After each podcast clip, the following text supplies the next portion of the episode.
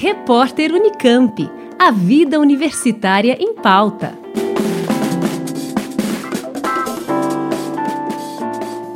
Ribeirão Preto deve receber em breve um centro de referência paralímpico brasileiro. O projeto é uma parceria do Comitê Paralímpico Brasileiro, Prefeitura Municipal, Prefeitura da USP em Ribeirão Preto e Escola de Educação Física e Esportes, também da USP na cidade. O projeto espera dar suporte a para-atletas, além de promover a iniciação esportiva de pessoas com deficiência. Quem explica é o professor Márcio Pereira Morato, da Escola de Educação Física e Esportes.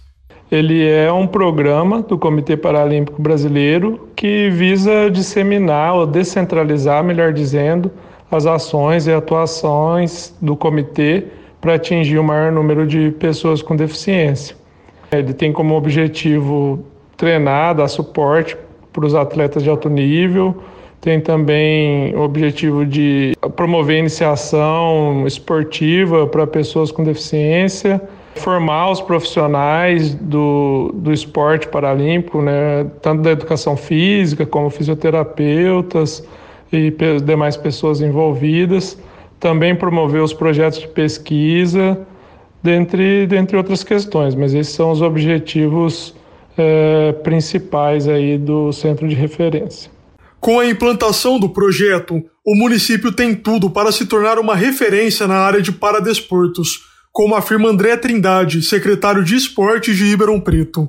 Ribeirão Preto, como tem vocação na área da saúde, fisioterapia, terapia ocupacional, além é, da força do esporte, é uma cidade que pode se tornar referência no paradesporto, tendo aqui o Centro Paralímpico do Comitê Paralímpico Brasileiro.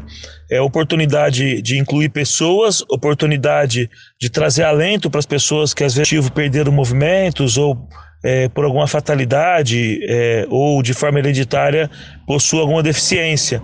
É, o esporte abre esse horizonte para uma vida aí de saúde, de competição, de novos desafios, é, incluindo pessoas com necessidades especiais. Então, Ribeirão Preto, com esse projeto, é, vai com certeza se tornar uma das referências da região e do estado no paradesporto.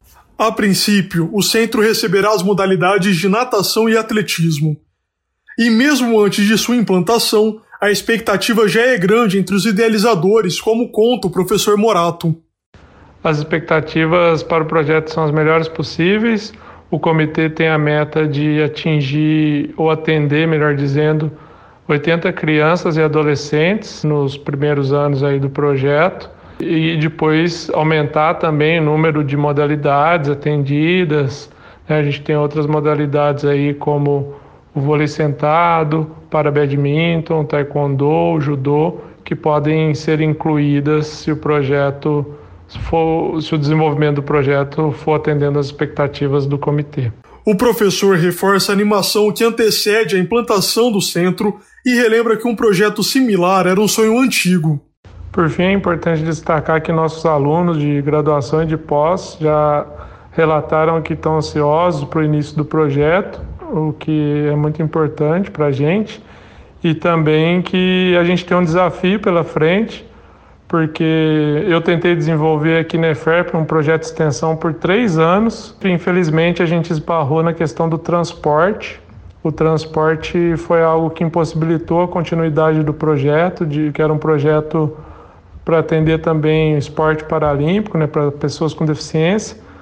E aí a gente acabou saindo da EFERP e indo para as instituições, desenvolvemos até o início da pandemia, na APA e na DEVIRP, é, algumas modalidades esportivas. Então, para a gente também a expectativa é muito boa e com a ajuda, auxílio da prefeitura, parceria com a prefeitura, melhor dizendo, a, a ideia é que essa questão do transporte possa ser amenizada e as pessoas consigam chegar até aqui para poderem participar do projeto. Embora a ideia principal seja treinar e formar atletas para a disputa de competições, Trindade explica que qualquer pessoa, seja qual for a idade ou deficiência, poderá participar do projeto. O requisito para participar é, existe em cada categoria, em cada modalidade, né, é, o que a gente chama de pessoas eletivas para aquela modalidade. Qual o tipo de deficiência, qual o grau de deficiência.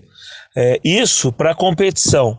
Agora, para participação do projeto, é, o projeto não é eletivo, ele fica aberto para todos, é, independente da idade e da deficiência. Nós buscamos atletas é, de 7 a 17 anos, que são os que serão preparados para a competição, mas de forma inclusiva, outras pessoas que buscam no esporte aí uma forma de mitigar a, a sua deficiência, aquilo que possui de dificuldade, o, o Centro Paralímpico vai estar à disposição é, para selecionar aí praticantes além de competidores. O Comitê Paralímpico Brasileiro e a Prefeitura Municipal devem arcar com os custos do projeto.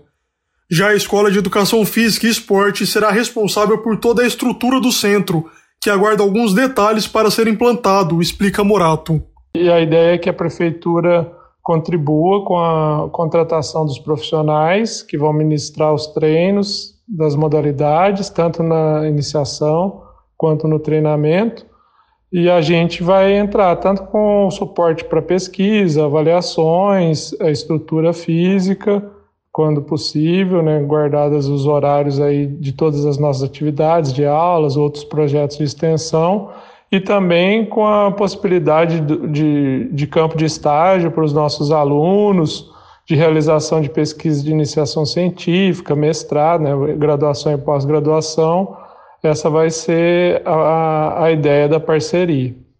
O que a gente está aguardando é o envio do termo de compromisso pelo Comitê Paralímpico. Eles têm essa dinâmica, eles vão enviar esse termo de compromisso. E aí será assinado por nós, pela FERP, pelo, pela Prefeitura de Ribeirão e pela Prefeitura do Campus. E aí a gente vai aguardar o retorno das atividades presenciais para iniciar e para planejar o início aí das atividades. Nós acabamos de ouvir o professor Márcio Pereira Morato, da Escola de Educação Física e Esportes da USP em Ribeirão Preto, e André Trindade, secretário de Esportes do município. Eles falaram sobre a implantação do Centro de Referência Paralímpico Brasileiro, que deve ser implantado em breve na cidade.